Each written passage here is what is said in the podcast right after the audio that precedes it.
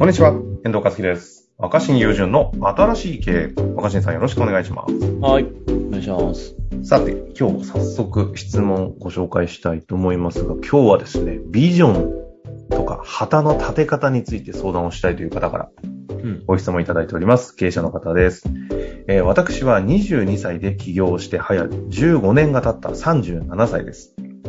ゲームが大好きな負けず嫌いな性格だったので、企業人生も都度壁にぶつかりながらも楽しんで16期に入り、売上もここ5年は2桁億前半で安定しております。このまま経営者人生を置いていくのかと思っていた矢先、昨年子供が生まれたことを契機に社会のためになる事業や意義を大切にした経営経営ができないかと、虚無感や寂しさを感じてきました。うん。社員にももっと充足した喜びを渡してあげたいとも思っています。38年ゲームに勝つという価値観で生きてきたこともあり、今更ながらビジョンとか旗とかってどう立てるんだ？という大学生起業家のぶつかるような悩みに真剣に取り組んでいるところです。何かヒントがいただければありがたいと思っております。いつもアベマプライム、ポッドキャスト、興味深く拝聴させていただいております。よろしくお願いします。はいということですね。なるほど。パーパスドリブン的時代において。いやいや、でも、まあ一つ、ゲームに勝つっていうのは十分なビジョンなんじゃないんですかね。ダメなんですか、あこれ自体がね。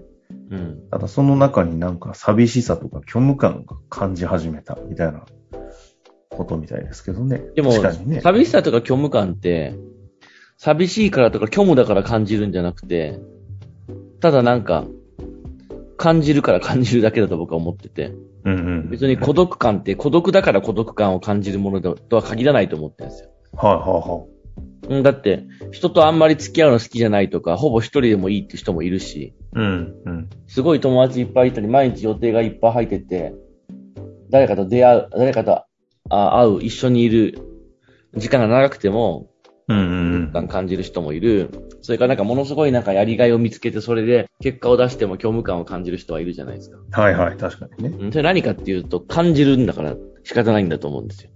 感じる、感じてて、感じてることに対してなんか理由をつけてるんだと思うんですよね。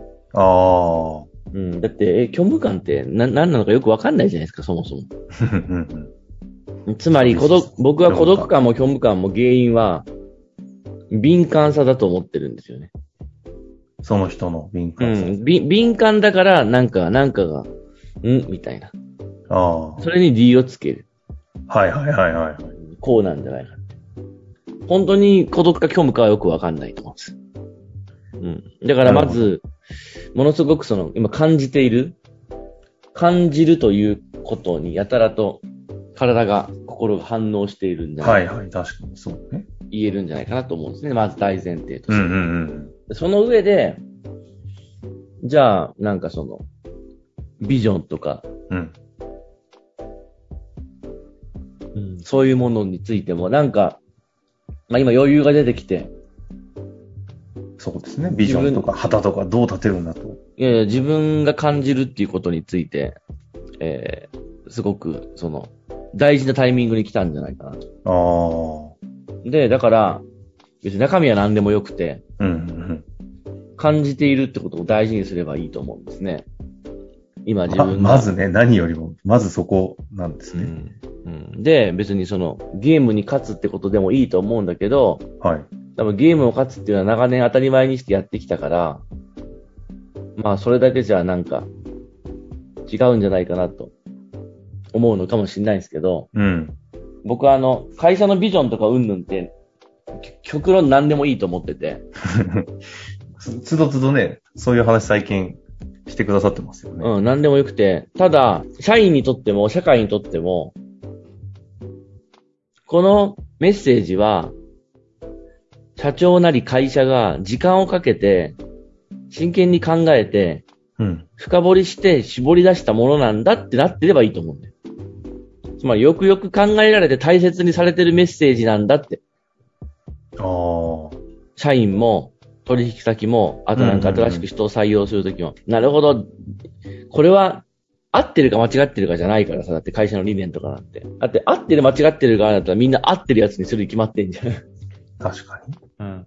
でもそれでよく合ってるっていう、もう普遍の、普普遍の会社の持つべき目標なんてもう、going concern っていうか、こう、持続可能であるかどうかと、まあ、コンプライアンスを守るみたいなさ、はいはいはい。法令遵守みたいな。法令遵守とゴーイング本さん。そうですね。みたいな。それはあるけどさ。うん。まあ、あとその、ビジョナリーでありましょうとか、いろいろね。それぐらいはあると思うけど、ビジョナリーであることは求められるんだけど、ビジョンが何であるかっていうのは正解ないと思う。ああ。そうすると、ビジョン、何をもってビジョナリーであるかっていうことと、ビジョンは、そうね、そうそう確かに。うん。何をもってビジョナリーかっていうと、ものすごくこうしっかりと考え込まれて、真剣に真剣に悩み抜かれて、ああ、この会社、この社長は、これをメッセージにしたんだなって、おーなるほど、伝わってくるな。あこれに対して強い、もうなんか、ものすごいエネルギーを感じるぞ、みたいなものだったらいいなと思うんですよ。ああ。そうするとみんなそれについていきやすくなるし、まあ採用の時も基準に迷ったらそっちにすればいいわけじゃないですか。確かにね。そこに共感も生まれる。うんでどんな強いメッセージに対しても、社会の中に共感する人はいて、うん。例えば、ゲームに勝つったとしても、ゲームに勝つことが大事な人もいれば、ゲームに負け続けてきて、今度はゲームに勝ちたいみたいな人もいると思うんだよね。つまり、その、うちの会社は、どんな人も負けさせない。うちの会社に入れば一緒にゲームに勝てる。勝つということを共有できる会社ですっていうのも十分な社会的メッセージだと思うんですようんうんうんうんまあ別にそれが正解かどうかもわかんないけど。うんだから、かん、今敏感になっているので、感じ抜けばいいと思うんです。で、その時に、一つ、まあやった方がいいことをお勧めするなら、あ。ほうほうほう。うん。あの、内省っつって、うんまあ自分の心の声に耳を傾けるっていうのを、まあ、あの、ありきたりなんだけど、うんうんうん。大切にしてみたらいいんじゃないかなと。あの、世の中の最近の流れ的にはさ、なんつうの、内政的な方って、なんとなくこう、ちょっと注目されてる風あるじゃないですか。どう、どうなんだろう。ウェルビーイングまあ、まあ、注目かどうかわかんないけど、内政って簡単じゃなくて、うん。まあ僕はなんかもう、なんていうのかな。好きとか得意とかっていうのを超えて、うんうんうんなんか、呼吸するように、多分、思春期ぐらいからやってきたんっぽいんだうん。よね。ああ。だからそれやりすぎると、うん。なんかやらなきゃいけないことを手つかなくなったり、はいはいはいはい。勉強せずに内省しちゃったうん。例えば電車乗ってても、うん、そ、そっち？うん。で、で、内政って頭の中で何か自分で思うこととどう違うんですかって話なんだけど、はいはい。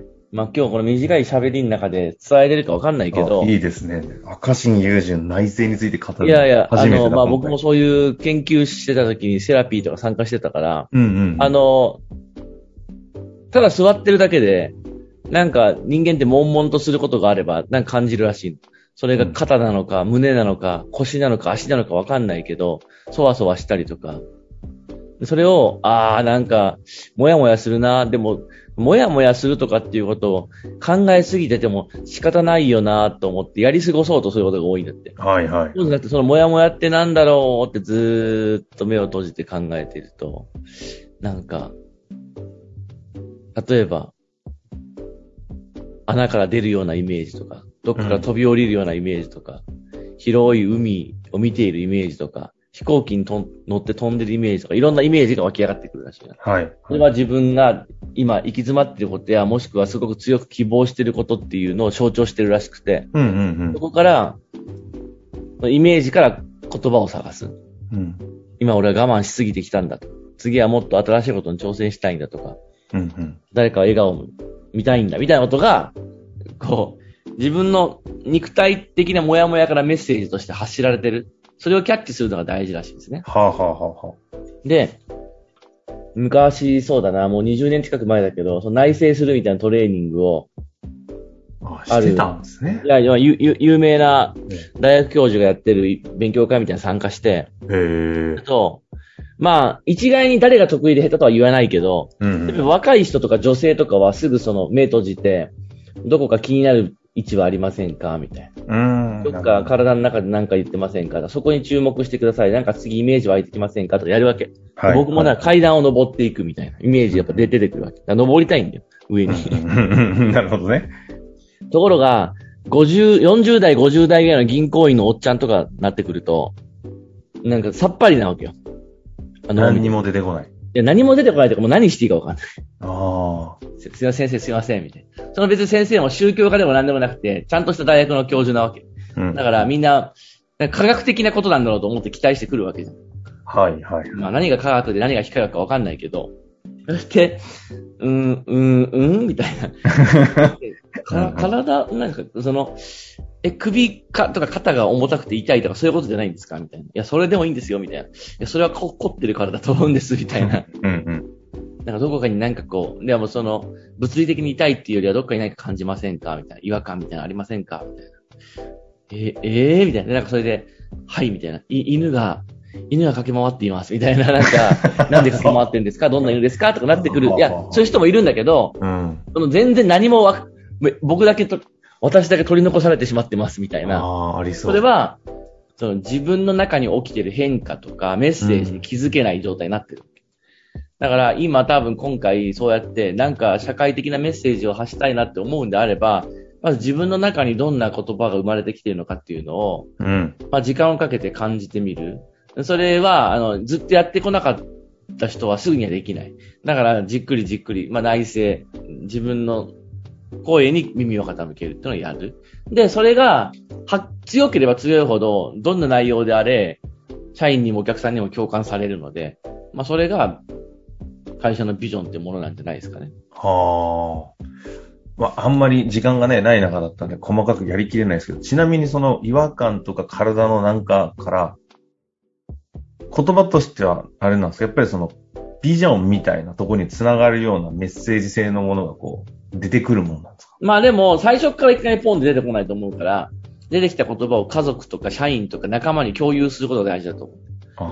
ああ。共有すると、いや、こうだ、こう思ってんじゃないのとか、もっと、いや、こういうことなんじゃないのとできて、それを次は会社のみんなにぶつけてみて、あ、そっか、お次は、俺はこうしたかったんだ、会社はこういう方に来たかったんだって言葉になりやすい。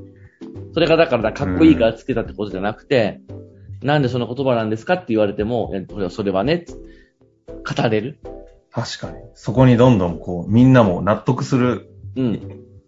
以前、どこかの会で、あの、エンジニアかなんかのもう、集団の会社なのに、自分たちのそういうおしゃべりの中で出てきた、全員でこう、あ、これかもねって共有になった言葉が、なんだっけ、クリエイティブか想像だったみたいな話、どっかでありましたよね。うん。なんかその、こんなにテック会社なのに、なんかまさか自分たちがクリエイティブを共通として大事にしてたなんて、おしゃべりしてみなきゃわかんなかったよね、あの話、みたいな。あの回がなんかちょっとそこに通ずる、前段階の社長本人の違和感を1個でも2個でも体から単語をなんか紡いでみるみたいなことから始めた方がいいっていうのがこの内政っていうことなんですかね。そうだね。まあ、内政っていうか、まあ、それもだから、まあ、内政はまあ、基本的に自分の中での向き合っていく出発点だけど、まあ、内政によって明らかになってきたものを次は人と共有して、うんまあ、なんかその、つ、つながらせていくみたいな、そういう流れが大事なんでしょうね。なるほどね。今思うとニート株式会社って言った時、形になっちゃったから誰もがね、形式値として認識できてるけど、ようあんな曖昧なものをスタートしてみんながやめとけやめとけみたいな時間ありましたもんね。ただ若新さんの中では確信めいた何かこう違和感と確信がなんか健在してたのを当時思い出すもん。うん。うん。なんか通ずるものがある気がしますが、今日はね、テーマ、内政ということでお話しいただきましたので、ぜひ今日これ聞いて何かありましたらまたご質問いただけたら嬉しく思います。はい。ということで、ありがとうございました。本日の番組はいかがでしたか？番組では若新雄純への質問を受け付けております。